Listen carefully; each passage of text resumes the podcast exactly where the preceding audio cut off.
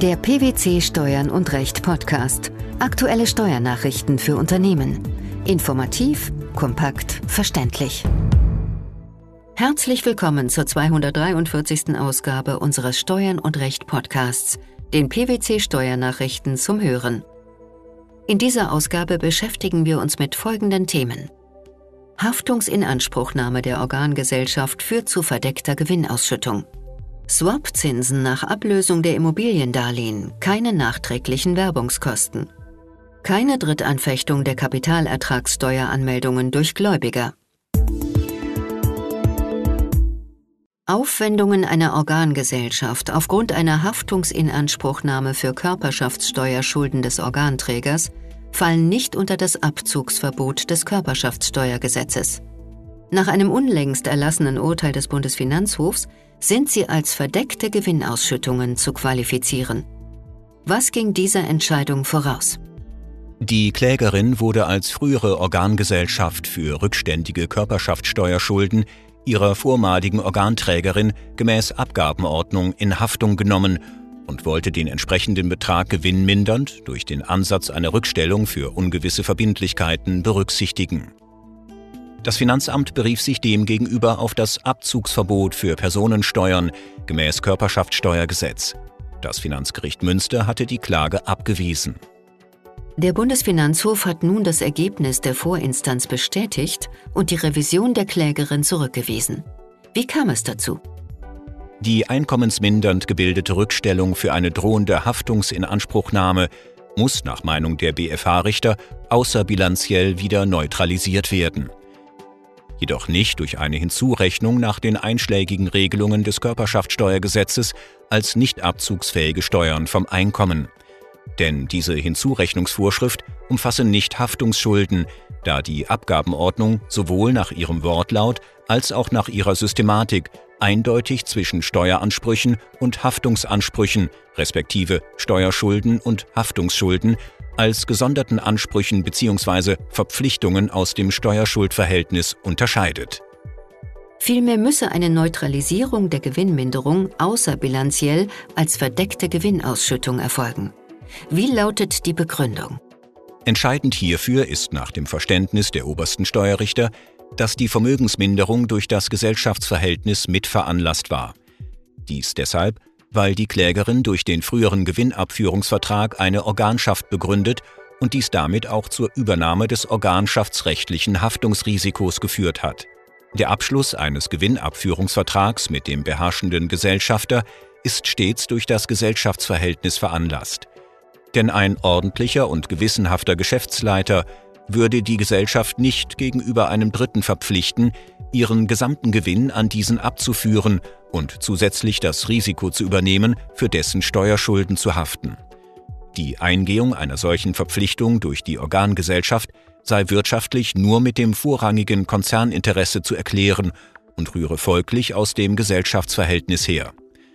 Dass das Organschaftsverhältnis zum Zeitpunkt des Eintritts der Vermögensminderung nicht mehr bestanden hat, ist nach Dafürhalten des Bundesfinanzhofs nicht entscheidend. Aufgrund von Swap-Vereinbarungen geleistete Zinsausgleichszahlungen sind nach einem Urteil des Finanzgerichts Münster nicht als nachträgliche Werbungskosten aus Vermietung und Verpachtung anzuerkennen, wenn das Mietobjekt veräußert und das Immobiliendarlehen abgelöst wurde. Welcher Sachverhalt musste geklärt werden? Die Klägerin, eine vermögensverwaltende Immobilien GbR, schloss zunächst unabhängig von einem konkreten Projekt ein Zinsswap-Geschäft ab. Zwei Jahre später finanzierte sie ein Bauprojekt mit Darlehen. Hierfür wurden Zinssätze in Anlehnung an die Zinsswap-Geschäfte vereinbart. Nach Fertigstellung vermietete die Klägerin zunächst das Objekt und veräußerte es später. Aus dem Veräußerungserlös tilgte sie die Darlehen. Die Swap-Zinsen, die in den beiden auf die Veräußerung folgenden Jahren anfielen, setzte die Klägerin als nachträgliche Werbungskosten aus Vermietung und Verpachtung an. Das Finanzamt versagte diesen Werbungskostenabzug. Das Finanzgericht Münster wies die hiergegen erhobene Klage ab. Wie begründete es das Urteil? Nach Auffassung der Richter entfalle zwar ein einmal begründeter wirtschaftlicher Veranlassungszusammenhang eines Darlehens mit Vermietungseinkünften nicht allein deshalb, weil die mit den Darlehensmitteln angeschaffte Immobilie veräußert werde. Nachträgliche Schuldzinsen, die auf ein solches Darlehen entfielen, seien grundsätzlich auch nach einer Veräußerung der Immobilie weiter als Werbungskosten zu berücksichtigen, wenn und soweit die Verbindlichkeiten durch den Veräußerungserlös nicht getilgt werden könnten. Für einen fortbestehenden wirtschaftlichen Veranlassungszusammenhang zwischen laufenden Zinsausgleichszahlungen aus einem Swap-Geschäft und Einkünften aus Vermietung und Verpachtung sei es aber Voraussetzung, dass eine fortbestehende inhaltliche Verknüpfung zwischen Immobilienfinanzierung einerseits und Swap-Geschäft andererseits vorliege. Daran fehlte es im Streitfall. Wieso waren die Richter dieser Ansicht? Die Swap-Vereinbarungen hätten keinen Hinweis auf das von der Klägerin geplante Bauprojekt enthalten, so das Finanzgericht. Mit der Ablösung der Darlehen sei außerdem die Voraussetzung weggefallen, die Zinsausgleichszahlungen im Rahmen eines einheitlichen Finanzierungskonzeptes als Werbungskosten zu berücksichtigen. Allein der Umstand, dass es sich bei der Klägerin um eine GBR handelt, die im Rahmen privater Vermögensverwaltung Einkünfte aus der Vermietung eines Immobilienprojekts erzielt, führt nach Meinung des Finanzgerichts nicht dazu, dass sämtliche Geschäftsvorfälle den von der Klägerin erzielten Einkünften aus Vermietung und Verpachtung zuzurechnen sind. Wodurch wird die Entscheidung des Finanzgerichts gestützt? Die Münsteraner Richter sehen sich in ihrer Einschätzung durch ein Urteil des Bundesfinanzhofs vom 13. Januar 2015 bestätigt. Danach bestand ein wirtschaftlicher Zusammenhang zwischen den Einnahmen aus dem Swap-Geschäft und den Einkünften aus Vermietung und Verpachtung, jedenfalls in dem Zeitpunkt nicht mehr, als die Klägerin die inhaltliche Verknüpfung von Immobilienfinanzierung, also Darlehen, und Swap-Geschäft gelöst hat, indem sie das Swap-Geschäft kündigte. Die Revision zum BFH wurde zugelassen. Wenn die Kapitalerträge aufgrund eines besonderen Antrags gemäß den einschlägigen Regelungen des Einkommensteuergesetzes bereits in die Steuerfestsetzung mit einbezogen wurden und die abgeführte Kapitalertragssteuer auf die Steuerschuld angerechnet wurde, kann die Anmeldung der Kapitalertragssteuer durch ein Geldinstitut von dem Gläubiger der Kapitalerträge nicht mehr im Wege einer Drittanfechtungsklage angefochten werden. So lautet ein Urteil des Bundesfinanzhofs. Warum verdient es besondere Aufmerksamkeit? Das Urteil des obersten Steuergerichts betrifft ausschließlich steuerliches Verfahrensrecht, ist jedoch gleichwohl pointiert und interessant. Betrifft es doch unter anderem das Wechselspiel zwischen den unterschiedlichen Zuständigkeiten der Finanzämter bei der steuerlichen Erfassung ein und desselben Vorgangs. Auf Antrag des Gläubigers der Kapitalerträge und unter den Voraussetzungen des 32d Einkommensteuergesetz werden die der Abgeltungssteuer unterliegenden Kapitalerträge in die Veranlagung einbezogen. So war es im Streitfall, in dem das Geldinstitut aufgrund einer Entflechtung von Aktien einer amerikanischen Kapitalgesellschaft Kapitalertragssteuer einbehalten hatte. Warum war der Kläger damit nicht einverstanden? Der Kläger war der Auffassung, dass die Entflechtung der Wertpapiere nicht steuerpflichtig sei und erhob nach dem Erlass des Einkommensteuerbescheids, in den die Kapitalerträge aufgrund eines Antrags nach 32d Absatz 4 Einkommensteuergesetz einbezogen worden waren, eine Drittanfechtungsklage gegen die Kapitalertragssteueranmeldung des Geldinstituts. Im Einzelnen monierte der Kläger eine Reihe von Rechtsverletzungen. Welche genau? Zunächst wurden die unterschiedlichen Zuständigkeiten zwischen Wohnsitzfinanzamt und dem für die Abführung der Kapitalertragssteuer zuständigen Finanzamt ins Feld geführt. Ferner rügte der Kläger eine Verletzung des Gebots des effektiven Rechtsschutzes, eine verfassungswidrige Übermaßbesteuerung und einen Verstoß gegen die Kapitalverkehrsfreiheit.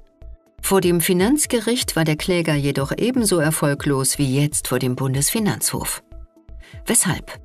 Der Kläger war zwar als Gläubiger der Kapitalerträge grundsätzlich befugt, die Kapitalertragssteueranmeldung des Geldinstituts anzufechten. Jedoch hatte sich diese durch den Erlass des Einkommensteuerbescheids erledigt, da dieser aufgrund des Antrags nach 32d Absatz 4 Einkommensteuergesetz den Regelungsgehalt der Kapitalertragssteueranmeldung aufgenommen habe. Die Klage war danach mangels Rechtsschutzbedürfnisses unzulässig. Grundsätzlich hält der Bundesfinanzhof die Beschränkung der Drittanfechtungsklage gegen eine Kapitalertragssteueranmeldung auch verfassungs- und europarechtlich für zulässig. Wie begründet der Senat diese Einschätzung?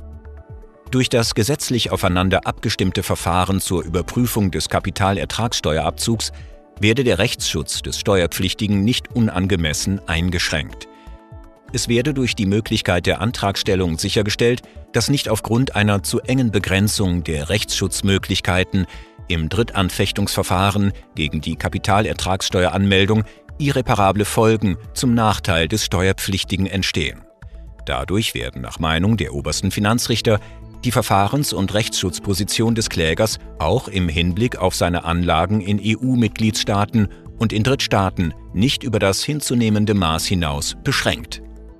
Was bleibt vor dem Hintergrund des Urteils noch klärungsbedürftig? Nicht entschieden hat der Senat über die Frage, wie eine Drittanfechtungsklage ohne einen Antrag nach 32d Absatz 4 Einkommensteuergesetz zu beurteilen wäre und ob aufgrund der ab dem Veranlagungszeitraum 2016 geltenden Bindung des Geldinstituts an die Verwaltungsauffassung nach 44 Absatz 1 Satz 3 Einkommensteuergesetz der Prüfungsumfang bei einer Drittanfechtungsklage weiter eingeschränkt wird.